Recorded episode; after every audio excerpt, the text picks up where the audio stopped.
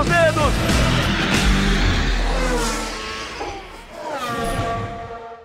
Sérgio Maurício. Alô, amigos ligados no podcast Na Ponta dos Dedos. A partir de agora, aquele nosso papo semanal sobre motor o Grupo Globo, sempre com muita velocidade, trazendo para você o que de melhor aconteceu no final de semana passado e o que vai acontecer no próximo final de semana. Eu estou aqui com os comentaristas dos canais Globo, Luciano Burti. E aí, Luciano? Fala, Serginho, como vai? Prazer estar aqui. Podcast bacana hoje. Já vou dar antecipar aqui, dar um oi pro Rafa e principalmente pro nosso convidado aí. Fala, Rubens! Então, vai ser legal hoje. Oh, muito obrigado, Luciano. Você acabou com. deu spoiler onde não deveria dar. Mas então, como a gente está fazendo nosso programa, nosso programa é gravado como se fosse ao vivo, eu vou dar um boa tarde também para o Rafa Lopes, que além de comentarista dos canais Globo, ele também assina a coluna arroba voando baixo no GE. Tudo bem, Rafa? Rafael Lopes! Tudo bem, Sérgio, Luciano, Rubinho. Estamos aqui para falar sobre Fórmula 1, sobre Stock Car, sobre tudo e um pouquinho sobre a carreira desse piloto aí, que está há tantos anos aí nos trazendo alegrias, nos trazendo boas corridas. Ok, então vamos fazer uma coisa? Solta a gravação aí, Rafa. O Rubens Barrichello entra no estádio. Agora são três curvas. O torcedor alemão toca buzinas, agita as bandeiras da Ferrari. Capricha, Rubinho, capricha que é o seu dia. Capricha que é o seu momento. O Brasil inteiro vibrando por você. Aí vem Rubens Barrichello. E nós vamos ouvir o tema da vitória. Que há sete anos não tocávamos. Aí vem Rubinho na ponta dos dedos. Rubens, Rubens, Rubens, Rubens Barrichello do Brasil.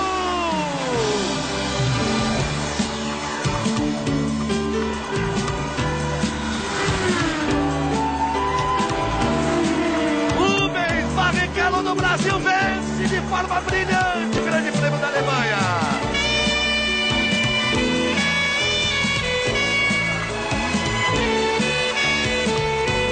Chegou um dia. Foram sete anos de espera na Fórmula 1 brasileira.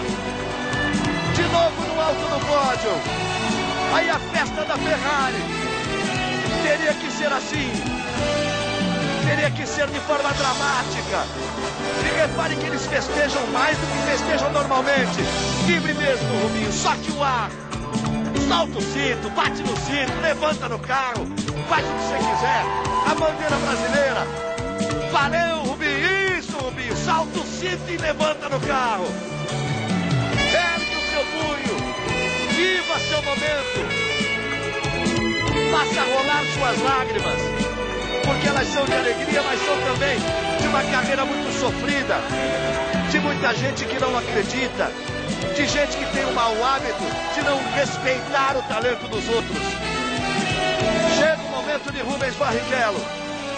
A vitória é sua, Rubinho. É do automobilismo brasileiro. Rubens Barrichello do Brasil.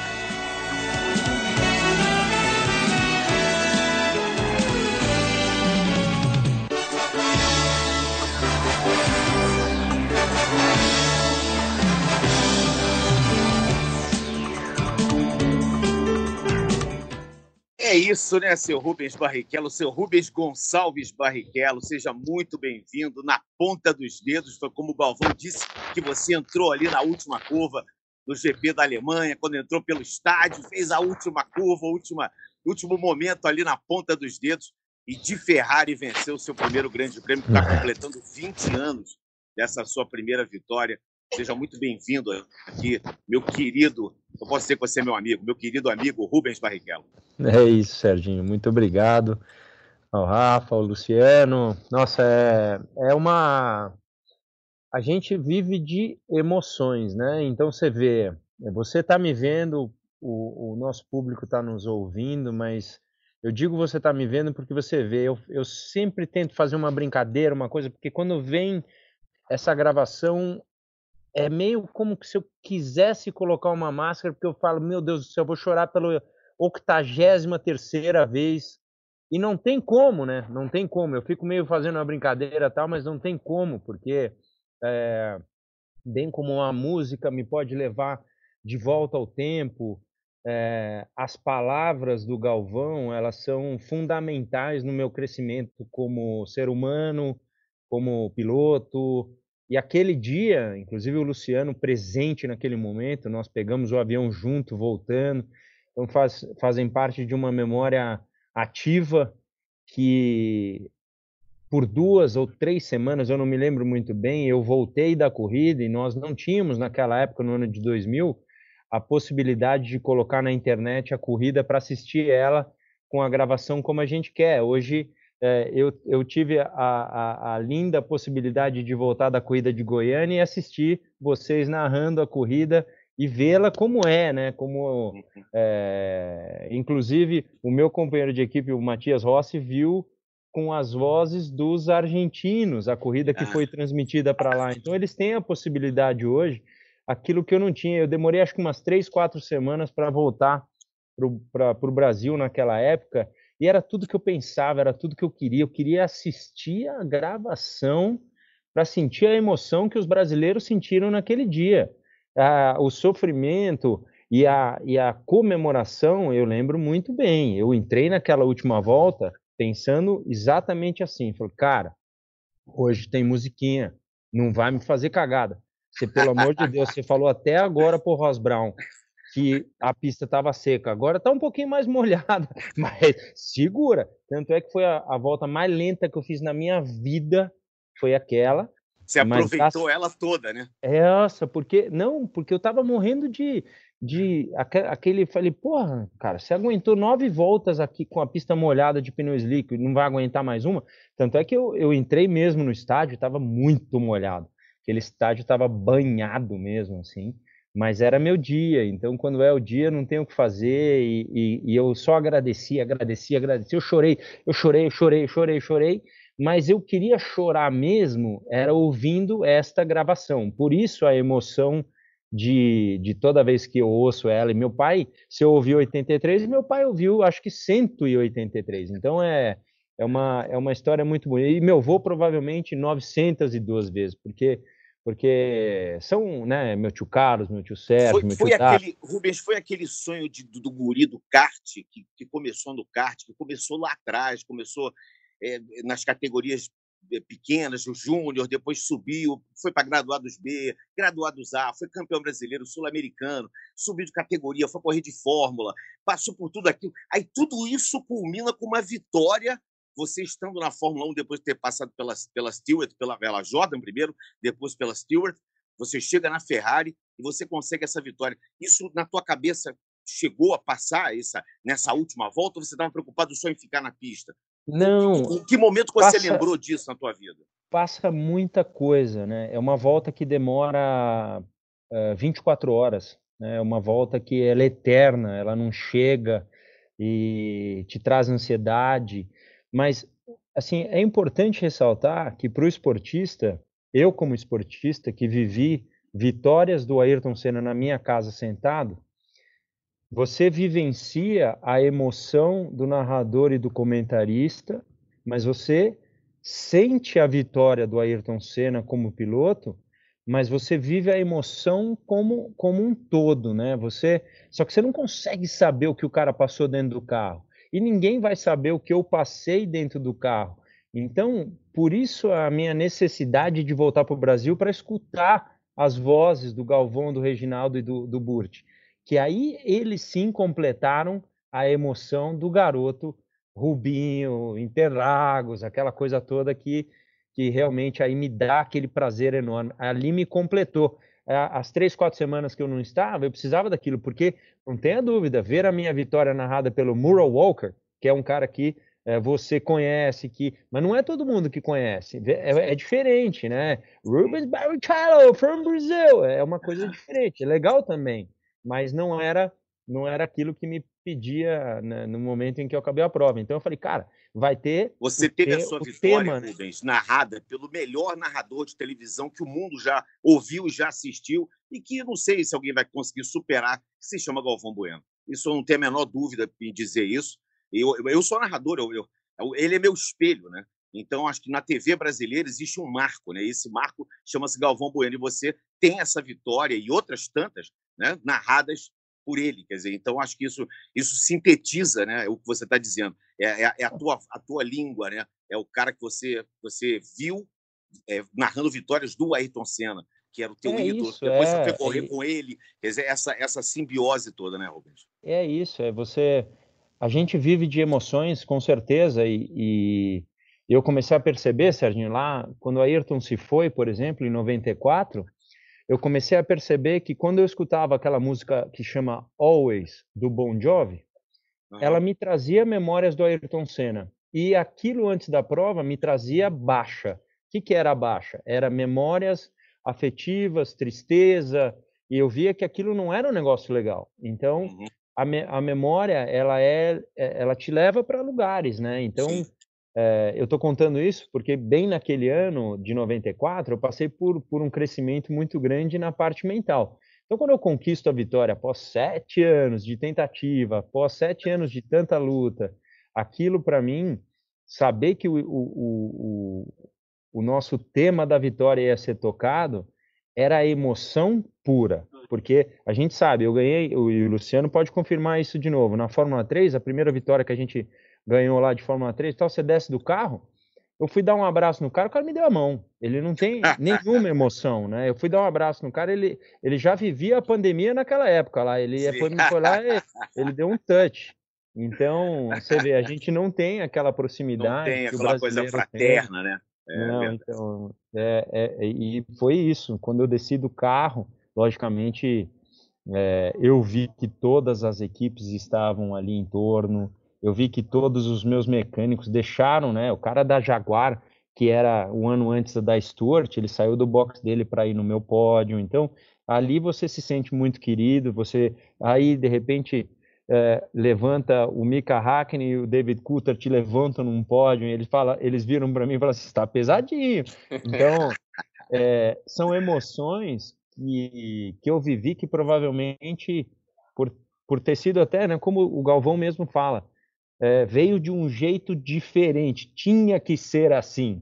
Então, um- num dia desacreditado, num dia onde aquilo ensina muito, né? Eu falo isso muito na minha palestra. A gente não pode Deixa deixar de acreditar em nenhum momento.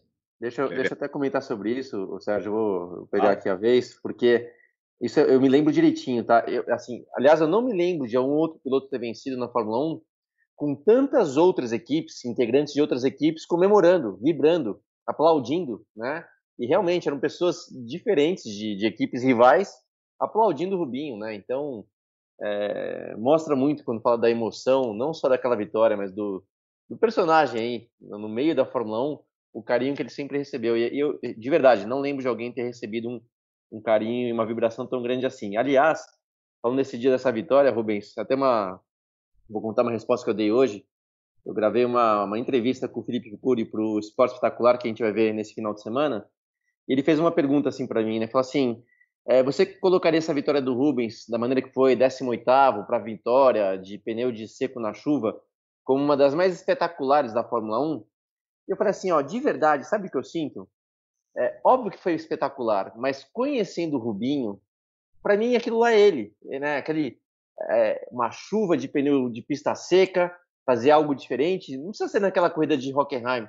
De repente, hoje em dia mesmo na Stock Car, é o tipo de coisa que ele faz com naturalidade. Então, para mim não foi algo espetacular do Rubinho. Para mim, esse é o Rubinho, né? É o cara que, que se vira nesse tipo de situação, que tem um, um conhecimento técnico acima da média, um feeling do carro acima da média. Então, é, não desmerecendo a espetacularidade, mas esse é o Rubinho, tá? Então aquela vitória foi muito tua cara. Muito legal de, de lembrar disso.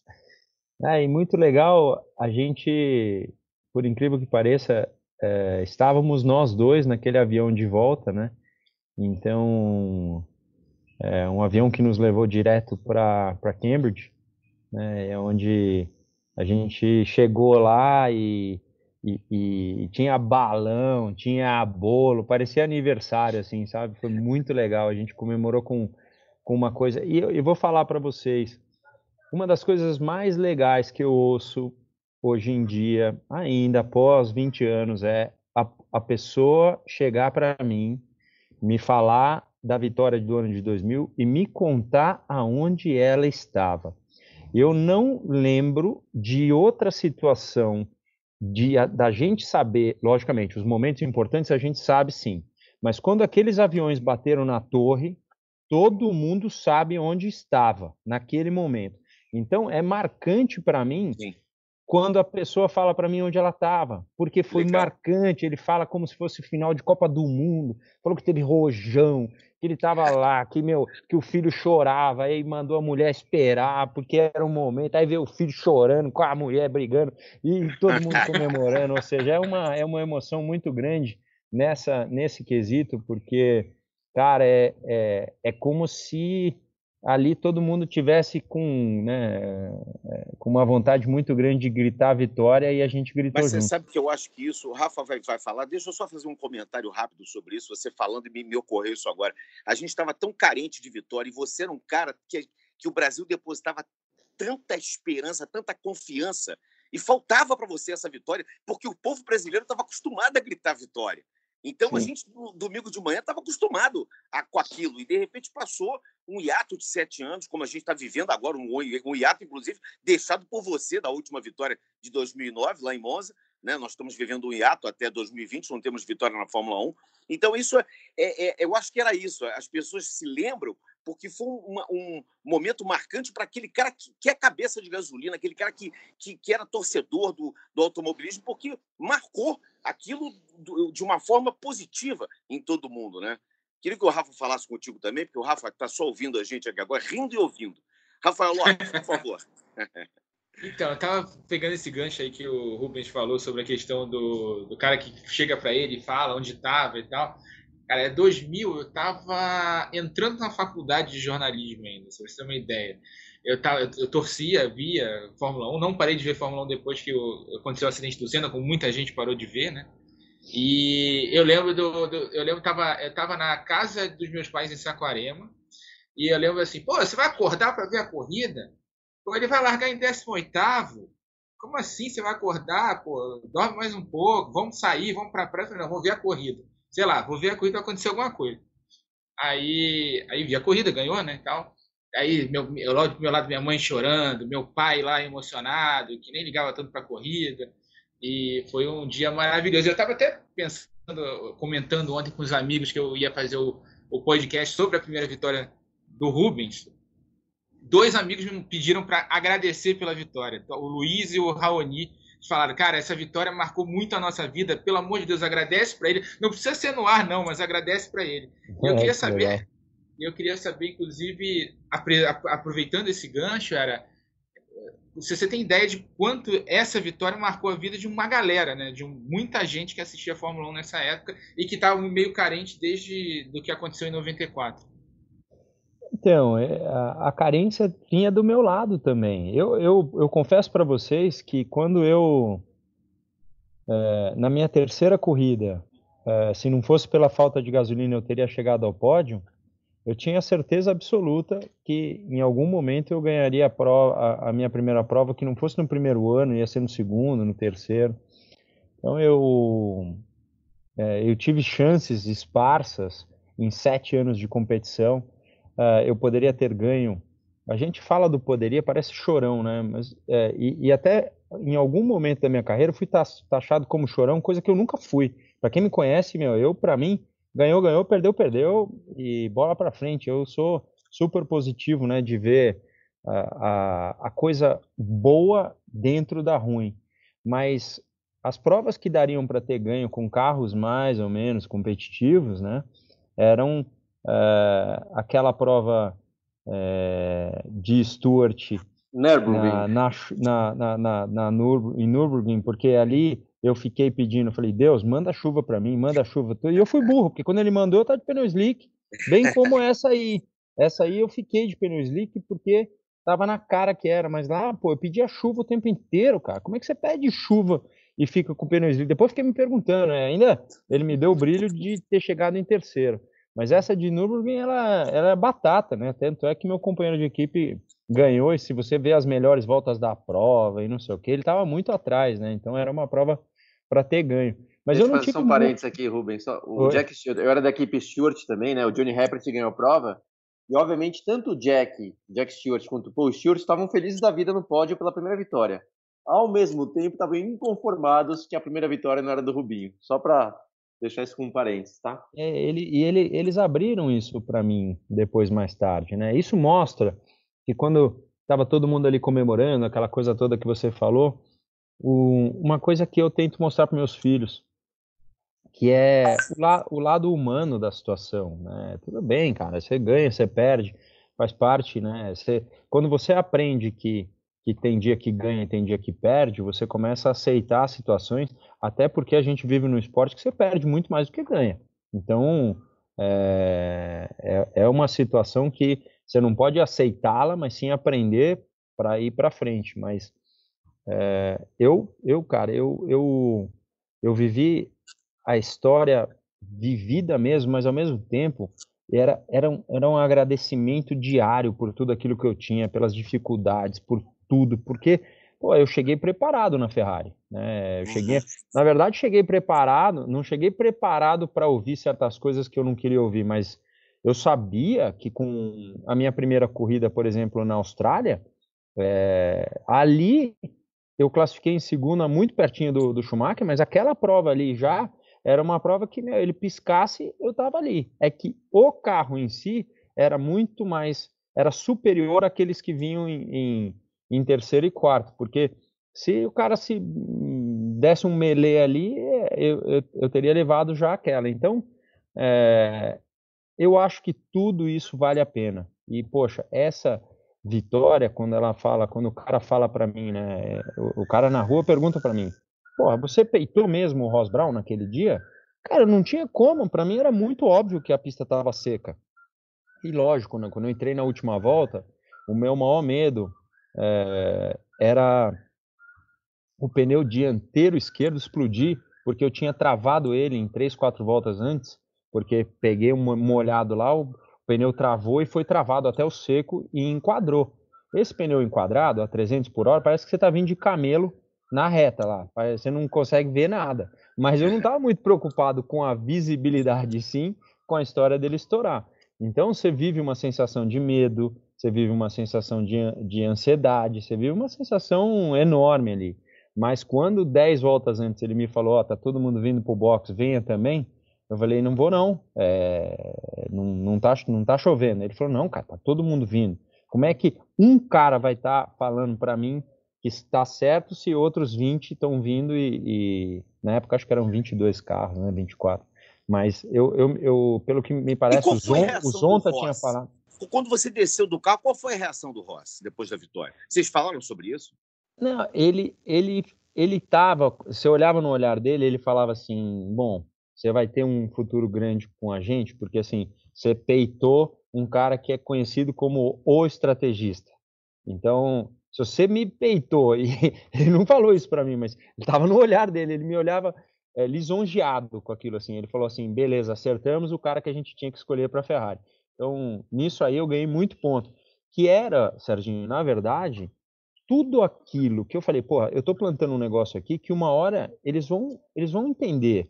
Porque com o tempo, é, como é que o número um da Ferrari não é o cara que valida setup e pneus e freios? Por quê? Porque pô, o, o, o Rubens ele tinha a manha do negócio, assim. O Schumacher, a gente, né, o, o, de novo, o Luciano participou lá com a gente. Ele testava setup A, B, C, D, E. No final do dia ele passava o A e ia melhor de novo. Por quê? Porque ele era tão talentoso que para ele influenciava o tempo de volta. Não era. Ele não estava nem aí, ele só mandava o pau o tempo inteiro e. e entendeu? Aí voltava pro A e ia melhor. Se passasse o B de novo, ia melhor. A última volta do dia ia ser melhor. Então ele não tinha. Ele não tinha aquela, o tato de, de pegar e falar assim, olha, mudou o vento, a temperatura subiu 2 graus, então, analisa isso. O que, que você quer do carro? Aquela asa ali, ela faz com que a, a, a traseira fique mais plantada. Tal. Então, opa, opa, Silverstone, isso aí funciona. Ah, para Mugello não funciona. Era de, é isso que faz a evolução de um carro. Quando no Schumacher ele só virava rápido, que ele né, ia. Então eu falei, pô, tô plantando um negocinho aqui que uma hora eles vão liberar total. Coisa que depois, em 2005, não aconteceu. Eu falei, boba, é hora de eu, de eu partir para a minha felicidade.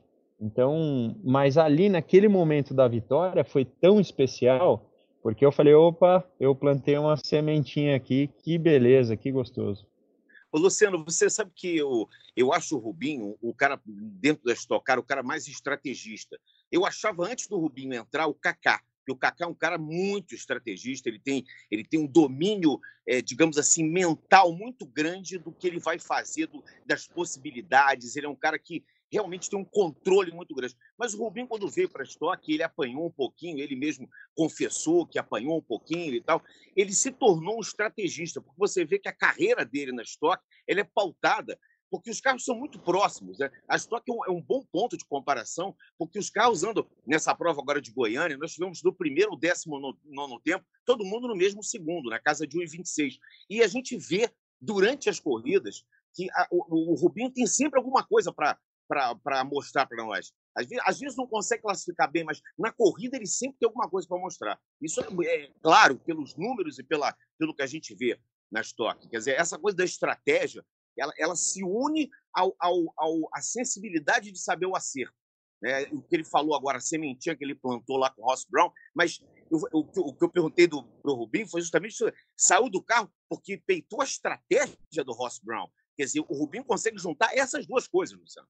É, na verdade, acho que são até, assim, comparando o Rubens lá de 2000 em Hockenheim com o Rubens de hoje na Stock, eu vejo uma diferença, porque lá em 2000 foi muito mais é, a sensibilidade dele, literalmente a sensibilidade com o volante, e, até a gente fala, né, o, com a bunda no chão do carro, você tem que ter uma sensibilidade muito boa de sentir o carro, e aquilo era por, o talento do Rubinho, né? A questão de visão de corrida ali, óbvio que também existiu para ajudá-lo na estratégia, mas acho que foi mais essa sensibilidade extra que deu aquele mérito de fazer uma escolha que ninguém fez. No caso da Stock, aí sim, até com mais experiência, aí sim eu vejo o Rubens enxergando mais a corrida. E eu falo o seguinte: é, quando você fala de talento de um piloto, é, você tem que pensar em algumas coisas. E quando você, de repente, vamos por assim, você precisa de 95% da sua energia total para conseguir virar rápido, você fica com um pouquinho né, de capacidade para reagir para outras coisas importantes. Mas quando seu talento é mais alto e você gasta, de repente, 80, 85 da sua energia para pilotar o carro, você tem uma reserva ali para poder enxergar melhor a corrida, para poder pensar em outras coisas e não só pilotar. Eu acho que isso acontece com ele. Ele tem um, um talento superior, é, né, e falando de uma média alta de piloto, para mim, ele tem um nível superior, então ele tem essa calma, né, essa visão para poder enxergar a corrida. E outra coisa que eu falo, sem querer desmerecer a equipe do Rubinho, que obviamente já levou ele a muitas vitórias, corridas do milhão, já foi campeão por essa equipe. Mas, na minha opinião, o Rubens não tem é, o melhor carro da estoque na mão. É, ele, ele não tem, pode ter uma corrida e outra, pode ter um carro talvez que não tenha é, outro melhor. Mas, na média, ele não tem o melhor carro nas mãos. E por isso, ele tem também é, enxergar e usar a parte da experiência na questão estratégica. Se ele tivesse um carro mais rápido, eu acho que o Rubinho seria um cara mais de ataque do que às vezes de estratégia, né? Então tem, tem que pesar isso também. A gente sabe que automobilismo a gente depende do equipamento, né? E a gente sabe que a categoria a Stock Car é extremamente competitiva. Então fácil não é para ninguém, mas esse, essa questão estratégica para ele tem pesado muito. Mas eu de verdade, como amigo dele, como torcedor, queria que ele tivesse um carro um pouco mais rápido para não precisar, para não usar tanta estratégia. Sim, pé embaixo e, e é isso aí. É.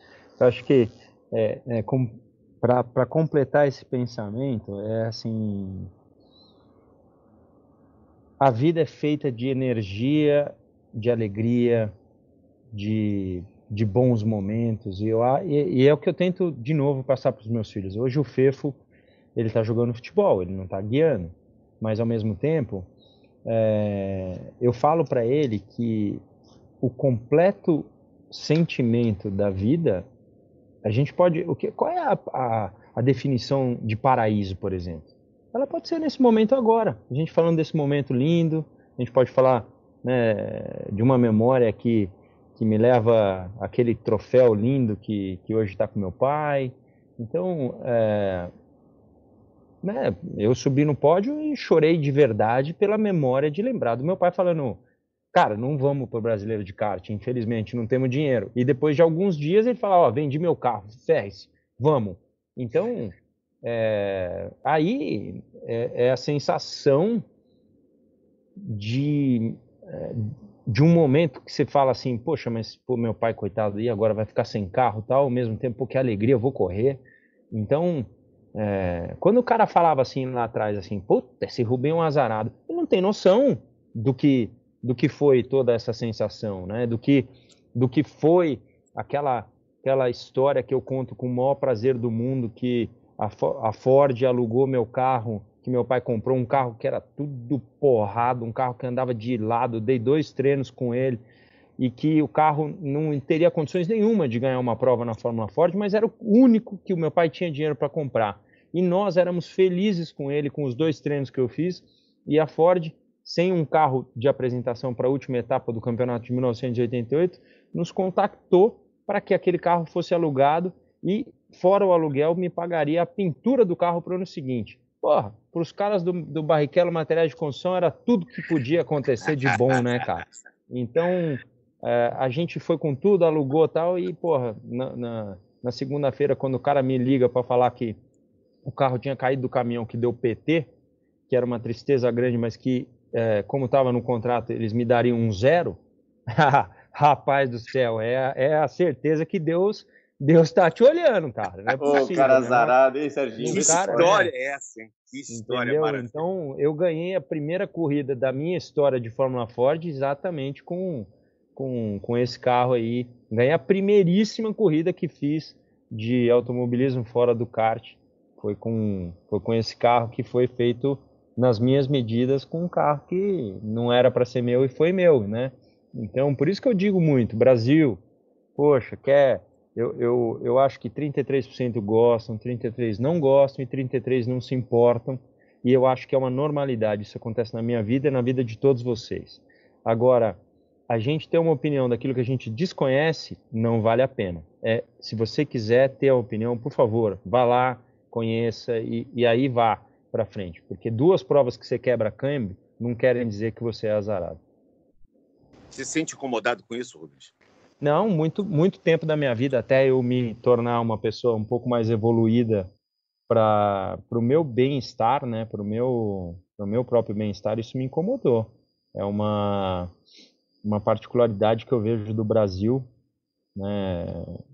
Eu, eu, eu sinto assim, se o Hamilton fosse brasileiro, é, ele não teria, mesmo com tantos títulos, ele não teria tanta situação. Talvez, talvez sim pelos títulos, né? Porque, afinal de contas, a gente tem os títulos, né? Mas se ele fosse, vamos pegar lá, sei lá, algum outro piloto que, que não tivesse o título, você, você, o cara é, é, é, o que eu sempre digo pro meu filho, não, não vamos esperar o cara morrer para dar bater palma pro cara, velho. É, isso está virando uma coisa muito é, ela é mundial, mas ela é brasileira, sabe? É uma coisa que isso eu trabalho para que seja diferente, para que a gente tenha é, fundamento, para que a gente possa curtir hoje, cara. Se você tem vontade de falar hoje, você fala hoje, você não espera o amanhã para fazer alguma coisa. Isso é uma, uma coisa que dentro da, dos meus dizeres eu, eu falo, é, dentro da, das minhas palestras, no meu Instituto Família Barrichello, para que a gente possa viver o hoje intensamente. A gente não espere amanhã, porque amanhã a gente não sabe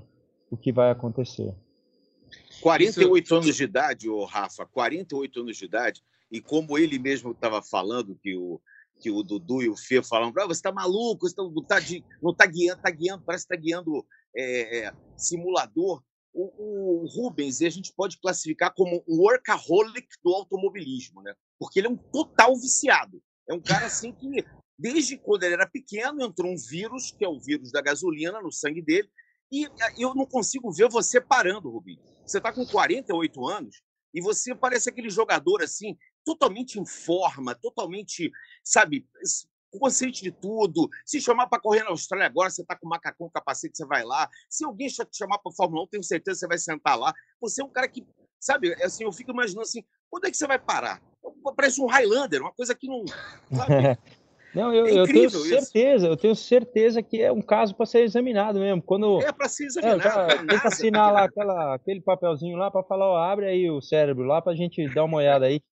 Vamos tirar todo o líquido que tem de dentro para ver, porque é, a, a história disso, Sérgio, é assim. Eu chego no motorhome e eu falo assim, vive, meu irmão, vive porque você sabe que esse fim de semana vai passar voando. Por que, por que, que as coisas passam voando? Porque você gosta quando você dá valor, quando você gosta, as coisas passam voando. E assim, então viva, meu, viva, porque o domingo chegou num, mas num pau. que eu, eu, eu, eu, eu sabia que aquilo estava indo rápido, mas fala assim, pô, mas você sabia que ia ganhar? Não, não foi como um milhão lá que o Dudu falou que eu ia ganhar, que o Fefe falou, não, não, não, eu não tinha essa sensação, até porque é, o, o, fim de semana foi dominado por, por Zonta e por, é, por Kodair, né? Foram caras que estavam superiores. Mas para mim era meio óbvio, até pelo que o Luciano falou, para mim era meio óbvio escolher a estratégia naquele momento. Então, graças a Deus funcionou, né? Então, é... e, e, assim, para mim o mais legal não foi não foi a estratégia. quando eu desci do carro, o Mal Mal olhou para mim e ele falou assim: "Você é doido, você é doido, você é de doido, você é de doido". E assim foi legal demais, sabe? Sem respe... sem faltar respeito com os meus competidores. Eu eu, eu eu tentei ir por fora, mas eu não tinha visão da coluna. O carro novo é mais curto entre eixo, você não tem. Eu, eu tô com um pequeno problema, bem como todo mundo. Aqui na coluna de trás eu não consigo ter a visão de onde está. Então você tem que deixar o espaço. Eu já poderia ter fechado em outras ocasiões a porta, mas você pode ver, eu larguei a segunda prova e fiz a curva a, a curva 1 totalmente por fora, porque eu não sabia se tinha alguém ali, mas eu coloquei o pé e fui lá no Verdão e, e consegui voltar. Então, e, né, e, é que não dá para colocar o áudio aqui, porque o. o não, eu vou colocar, aí se qualquer coisa você. Se tiver palavrão, você bota um pi aí. Não ó. tem problema, não. Pode ir. Foi um dos momentos mais gostosos que áudio gostoso que eu recebi. vou mostrar aqui, porque tá. foi. Então, quando você vai é, selecionando, eu vou posicionando o nosso ouvinte aqui, que a gente está no podcast na ponta dos dedos, com um cara comemorando uma vitória de 20 anos, de um cara que na ponta dos dedos conseguiu essa vitória lá na, na Alemanha, nosso querido Rubens Barrichello, nosso ídolo do automóvel. Você é muito foda, velho! Muda parte da pista também, porra. Você passou todo mundo por fora, velho. Que nervoso da porra. Faz uma corrida mais básica. Jesus, eu te amo. Boa porra. Então, mas assim, tira, tira, tira um pouco o palavrão, né? O, o, o da emoção é, para mim, o lindo dessa mensagem é assim, pai, está com 48 anos, faz uma corrida mais básica. Eu nunca ouvi alguém falar, faz uma corrida mais básica, né? Então você vê o sofrimento, cara, o que eu já sofri com esse Fefo em corrida, né? Se eu pudesse falar para ele faz uma mais básica, é. eu já teria falado. O, Mas, o pô, Rubão já deve ter vontade de falar para você, deve ter tido vontade de falar para você muitas vezes, né? Vai mais devagar, vou abaixo devagar, né? É, faz uma corrida mais básica foi uma das melhores frases que eu ouvi na minha, na minha vida. Sensacional. Rafa. É, tava querendo. O, o Rubens falou da questão do, do azar, né? Que, do, do, da fama de azarado, que não é muito. É, como eu posso dizer, justa, né? Na, ele até citou algumas situações. É, duas coisas. Uma, lembrar a narração do Galvão, mais uma vez a narração do Galvão, do trecho que é um trecho que eu adoro naquela narração daquela, daquela vitória, que é de gente que tem o mau hábito de criticar o talento alheio, que é bem o que você falou da questão do um pouco do brasileiro, né, que tem é, muito de, de, crítica, que não valoriza muito o, valor, o, o, o, talento dos outros. Sobre o azar, a questão que eu queria te fazer uma pergunta. Naquela, naquele sábado lá, quando você teve um problema no carro, largou em 18 você esperava que no domingo fosse chover, o maluco fosse invadir a pista, você fosse, fizesse tantas ultrapassagens como você fez naquela naquele trecho lá da floresta. Sabe, tudo deu certo ali naquele domingo, além, é claro, obviamente, da, da tua aposta lá no final do pneu de seco, mas as coisas foram se encaixando de tal forma que até um maluco revoltado com a Mercedes invadiu a pista e causou um safety car que foi essencial ali para a tática, né? Como é que você viu isso tudo?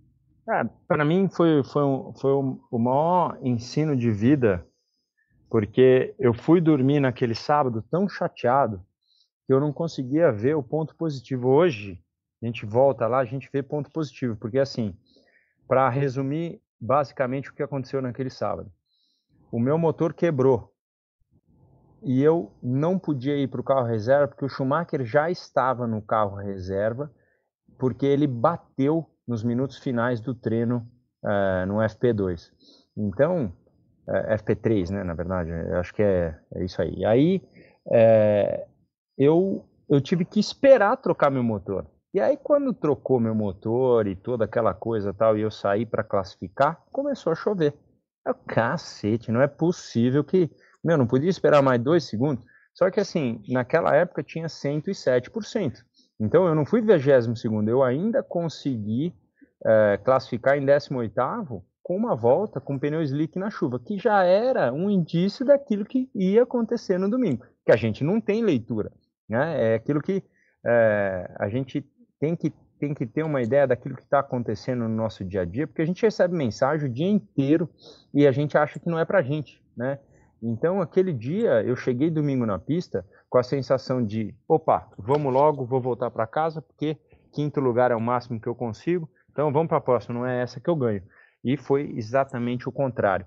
Então, aquilo me ensinou que a gente tem que ter esperança, sim, mas tem que trabalhar por ela.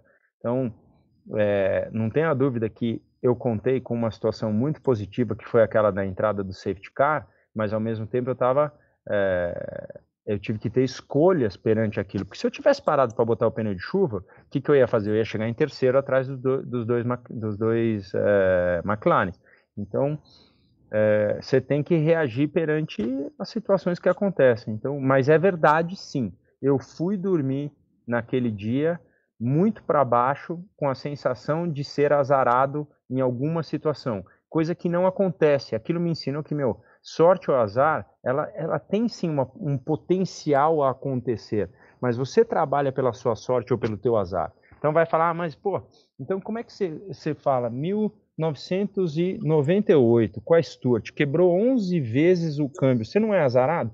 Cara, mas é um problema mecânico, é um problema humano de trabalho dentro do câmbio, como é que você pode ser azarado? Entendeu? Então o mecânico esqueceu uma peça lá, você vai falar que você é azarado? Então é, foi disso que eu comecei a crença de que cada hora mais o agradecimento e o positivismo fizeram de mim uma pessoa muito mais é, forte para lidar com, com as dificuldades. A gente está chegando no finalzinho, o Luciano vai falar já já, só quero registrar aqui que nós recebemos. Você pode mandar também pela hashtag na ponta dos dedos pelo Twitter, você pode mandar sua pergunta. E tem dois, tem três perguntas, dois internautas já tiveram as suas perguntas respondidas. O primeiro é o Vinícius Augusto, de Nova União, Minas Gerais. Ele está perguntando aqui, gostaria de saber qual o sentimento que você é, revê, a, você tem quando revê a narração do Galvão daquela primeira vitória. E aí você já já explicou para nós, ele está falando aqui, o que, que, passa na sua cabeça? Aquela vitória me emociona até hoje, ela é épica, a narração do Galvão é impressionante, e isso você já respondeu aqui também, e como respondeu também ao Emanuel Barbosa, de Presidente Prudente, que diz, Rubens, sou grande fã da sua trajetória no automobilismo, o que passou pela tua cabeça como quando começou a ter noção de que venceria essa prova? E o Rubens também já, já falou aqui para nós. Agora tem uma pergunta aqui que é do Helder, de Ouro Preto, Minas Gerais, ele pergunta: Rubinho, você é o detentor da centésima vitória brasileira em grandes prêmios. Qual o conselho que você deixaria para jovens pilotos que sonham um dia em estar na Fórmula 1? Você tem algum conselho para dar, Rubinho? Alguém que passou tantos anos, 19 anos na Fórmula 1, tem algum conselho para dar para um jovem piloto? Eu tenho. E, Sérgio, olha, é, essa é uma prova que o Luciano falou, né? Que, logicamente, lá em em Hockenheim tinha muita gente. Se tem uma, uma, uma prova que eu também lembro de muita gente comemorando, é essa centésima vitória, que ninguém sabia que o Brasil comemorava a centésima. Mas, por ela ter sido tão batalhada, por eu ter feito uma parada a menos, por eu ter é, lutado contra o Hamilton, a centésima lá em, em Valência, na prova ainda de rua, é, eu, eu, eu, assim, eu me emocionei demais em ver todos os boxes para fora, né? Então, todos, todos. Eu vi ali todos os boxes quando eu passei, porque aquela vez eu pude passar por, en por entre eles. Agora, para responder a tua pergunta e responder a, a, a pergunta do Helder, é, a situação é a seguinte: eu sempre falo. O, o pai pergunta para mim, Rubinho, dê uma dica para o meu filho sobre como ele vai chegar. Eu, eu, a primeira pergunta que eu faço é assim, meu senhor, quem gosta é o senhor ou é o filho? Porque é importante isso, entendeu? Às vezes é a paixão do pai, não é a do filho. E aí é, pode ter certeza, em algum momento ele consegue se liberar, sair da caixinha e falar: não quero mais, meu pai. Então é importantíssimo isso, é importantíssimo que o desejo seja do filho. E só sendo assim que o amor vai prevalecer.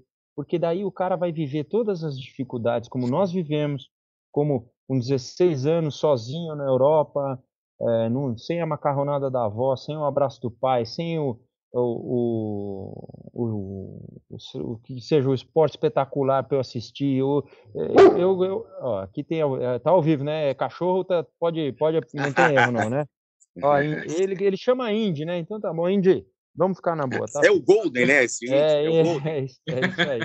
E então, é, quando você tem isso dentro do coração, você passa por qualquer situação porque vai acontecer. Não tenha dúvida que vai acontecer uma situação de dificuldade que você é, vai estar tá lá na Inglaterra, aquele frio absurdo, e você tem que sair para a rua para ir treinar, você tem que contar com a tua solidão, e, e, é só isso que te faz crescer.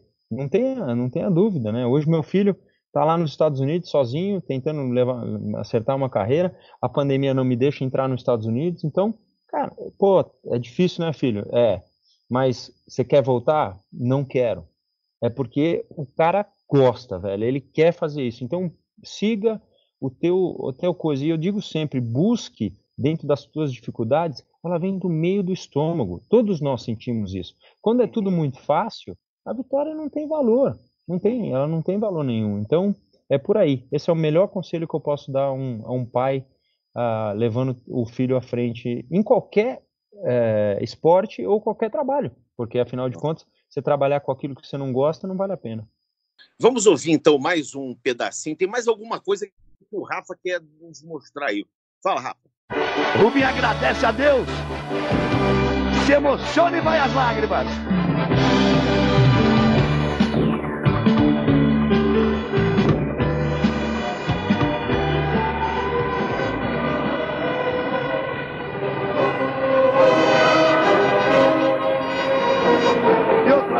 Nacional será tocado na Fórmula 1.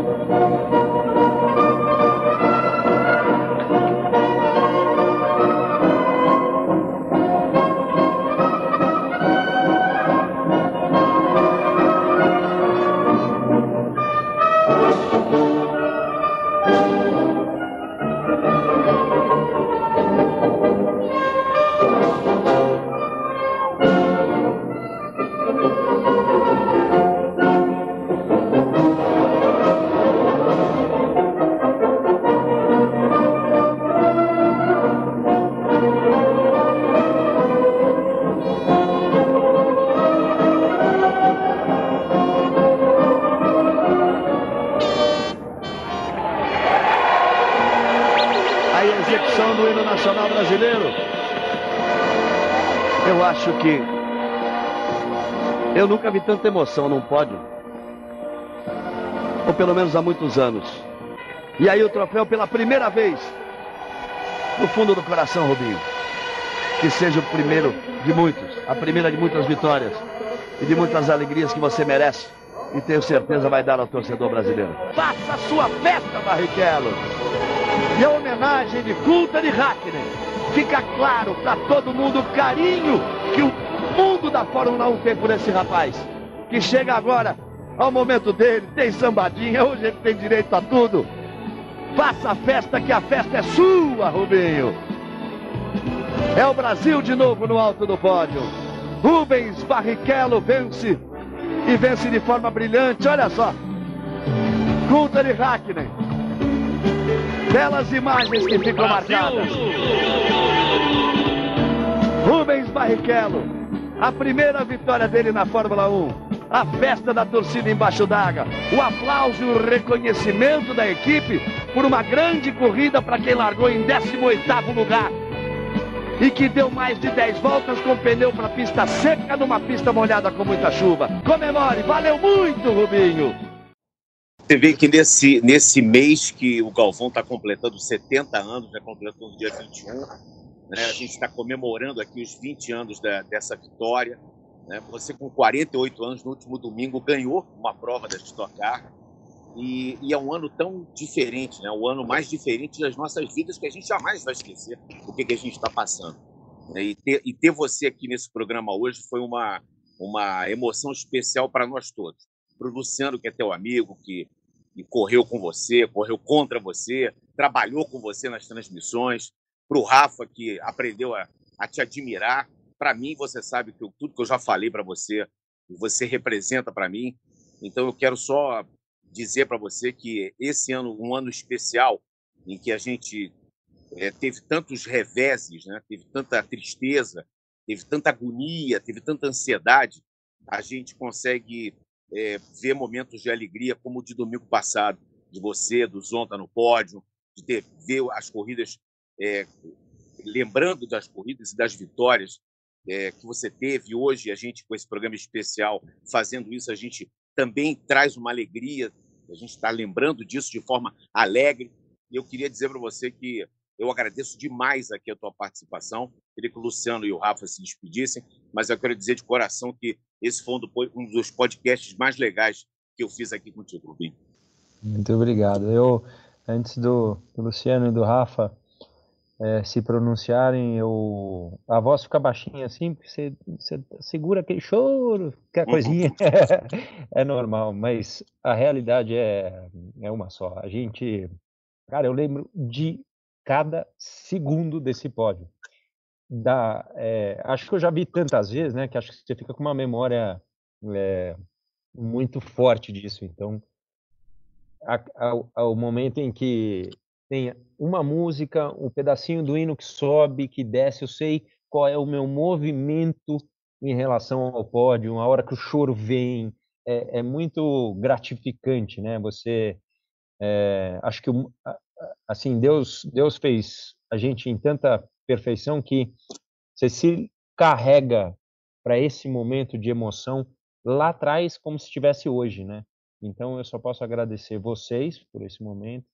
É, e é muito, é muito, é muito demais. Eu ouvi o hino brasileiro. Eu, eu sou muito brasileiro, eu gosto muito.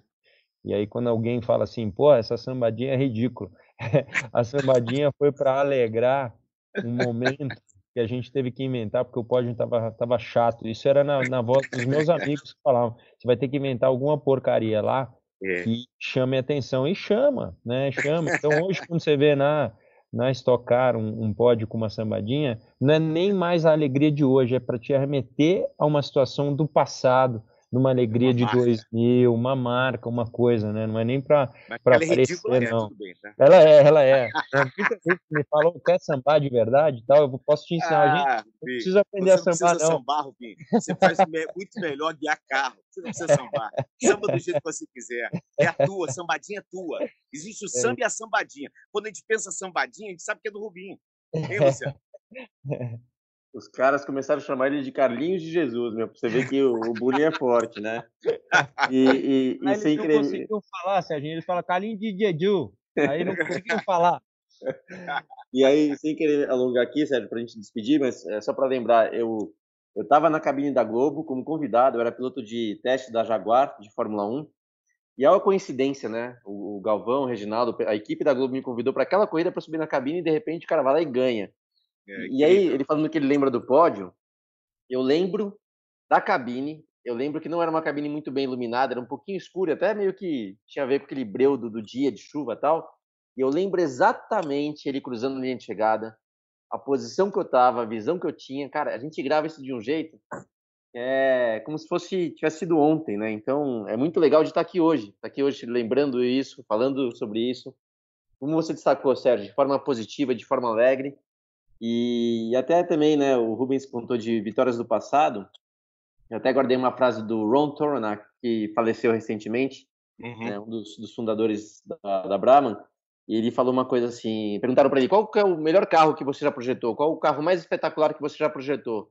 Ele falou assim: é o próximo. Né? Então, é, por mais que tenham muitas vitórias do Rubens e muito sucesso e muita alegria, ele é o tipo do cara, quando se perguntou que ele não sabe quando vai parar, é porque ele ainda acredita que ainda tem a próxima, e tem a próxima, e tem a próxima. Então, acho que isso é muito legal, uma, uma inspiração para todos. É isso aí. Obrigado, Luciano. Rafa. eu trago aqui, assim, para aquilo que a gente estava falando ainda da questão do respeito também, né? Eu tava, eu lembro que em 2013 a gente tá, o Rubinho era nosso comentarista, trabalhava aqui com a gente na, no grupo Globo, fazia as corridas lá e eu estava em Silverstone com ele, Luiz Roberto, Reginaldo Leme, Marcelo Correge. A gente foi assistir a final da Copa das Confederações Brasil e Espanha no hotel que eles estavam em ali perto, naquele campo de golfe ali, perto de Silverstone, né? E, e aí o Brasil ganhou, né? E, e, tinha uns ingleses lá tirando onda com a gente, brincando. E o Rubinho, os amigos dele foram lá tirar onda com eles, brincaram. Na hora do terceiro gol, provocou e tal. Acabou, acabou a, a, o jogo, acabou, a, a, gente foi campeão e tal. Os ingleses vieram para onde a gente estava e falaram: vai dar briga, né? Provocamos tanto que vai dar briga. Nada, vieram pedir, para tirar foto e, pedir autógrafo pro Rubinho. E isso foi uma situação que eu vi várias vezes enquanto trabalhava com ele lá como produtor. Né, a gente andar pelo paddock, andar pelo autódromo e o pessoal parando para tirar foto com ele, pedindo autógrafo, sempre fora do Brasil. Aqui em Interlagos também, muita gente, eu, eu vi muito isso. Na, na Stock é, é, o box mais é, desejado ali na visitação quando a gente está numa corrida normal sem a, a questão da pandemia. Então a gente vê o quanto o Rubinho é respeitado por quem entende de corrida, por quem, quem gosta de corrida e, sobretudo, pelo público que mais gosta de corrida no mundo, que é o inglês. O inglês adora a corrida e respeita demais o Rubinho. Então eu só tenho a dizer, Rubinho, obrigado pela tua carreira e que você continue por muitos anos aí acelerando. É, é o obrigado, Rubens Rafa. Barrichello do Brasil, parafraseando o, o Galvão Bueno, Rubens Barrichello do Brasil. É isso, Rubinho. Muito obrigado. Obrigado. Obrigado, Serginho. Obrigado, Rafa. Aquele dia eu achei que a gente ia apanhar também, mas deu, deu certo. obrigado, Luciano. Sabe que eu te amo. É uma, é uma história aí que no final, poxa vida, a gente acabou dividindo até a cabine. Não, não só. Pouca gente sabe, mas eu cheguei pro, pro Luciano e falei para ele: Ó, vou sair na tua frente aqui nesse GP da Áustria e vou te mostrar a linha da pista para você ver. É. Né? Isso a gente faz com kart, a gente não faz com Fórmula 1. Eu falei, fica preparado, avisa os caras que eu vou sair, porque eu quero te mostrar a linha desse circuito aqui. E a Áustria, de modéstia à parte, eu mandava bem pra caramba. Então, é, então, uma alegria muito grande estar dividindo esse pedaço aqui com vocês. Muito obrigado. Muito obrigado, muito obrigado por, por você que está ouvindo a gente, que mandou a pergunta, por você que, que sabe aonde estava em 30 de julho de dois, é, do ano 2000. Então, é, isso me, me, me traz uma alegria que você não pode, não pode imaginar. Muito bem, estamos completando o nosso podcast na sua edição de número 48, a vigésima edição de 2020. E você pode mandar sua pergunta, então, sempre pela hashtag na ponta dos dedos, manda sua pergunta é, nessa, nessa hashtag, nesse endereço eletrônico. Agradecendo aqui ao Rafa Lopes e ao Luciano Burti pela parceria, comentaristas dos canais Globo, anunciando para na próxima sexta-feira, a partir de 6h45 da manhã. Nem falamos, não deu nem tempo de falar do GP da Inglaterra, mas a gente vai no Sport TV conversar muito sobre isso, 6h45 da manhã, o GP da Inglaterra, que vai ser a quarta etapa do Campeonato Mundial de Fórmula 1, que está espetacular nessa temporada de 2020. E agradecer demais a esse senhor Gonçalves, Rubens Gonçalves Barrichello. Isso é uma grande figura, uma pessoa maravilhosa e eu adorei participar desse programa aqui. Esse podcast tem a edição do Bruno Mesquita e do Maurício Mota, coordenação do Rafael Barros e gerência do André Amaral. E aí, tá ligado? Velocidade nos canais Globo, emoção na pista. O Rubens Barrichello entra no estádio. Agora são três curvas. O torcedor alemão toca buzinas, agita as bandeiras da Ferrari. Capricha, Rubinho, capricha que é o seu dia. Capricha que é o seu momento. O Brasil inteiro vibrando com você. Aí vem Rubens Barrichello. E nós vamos ouvir o tema da vitória, que há sete anos não tocávamos. Aí vem Rubinho na ponta dos dedos. Rubens, Rubens, Rubens, Rubens Barrichello do Brasil!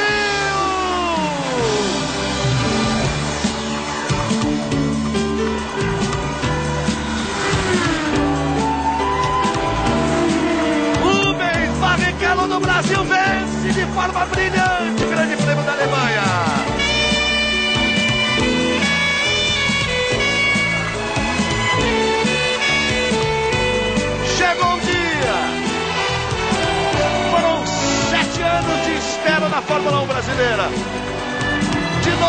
alto pódio. Aí a festa da Ferrari. Teria que ser assim. Teria que ser de forma dramática. E repare que eles festejam mais do que festejam normalmente. Livre mesmo, Rubinho. Soque o ar. Solta o cinto, bate no cinto, levanta no carro, faz o que você quiser. A bandeira brasileira. Valeu, Rubinho. Isso, Rubinho. Salta o cinto e levanta no carro. Ergue o seu punho. Viva seu momento. Faça rolar suas lágrimas. Porque elas são de alegria, mas são também de uma carreira muito sofrida. De muita gente que não acredita. De gente que tem o mau hábito de não respeitar o talento dos outros. Chega o momento de Rubens Barrichello. A vitória é sua, Rubinho. É do automobilismo brasileiro. Rubens Barrichello do Brasil.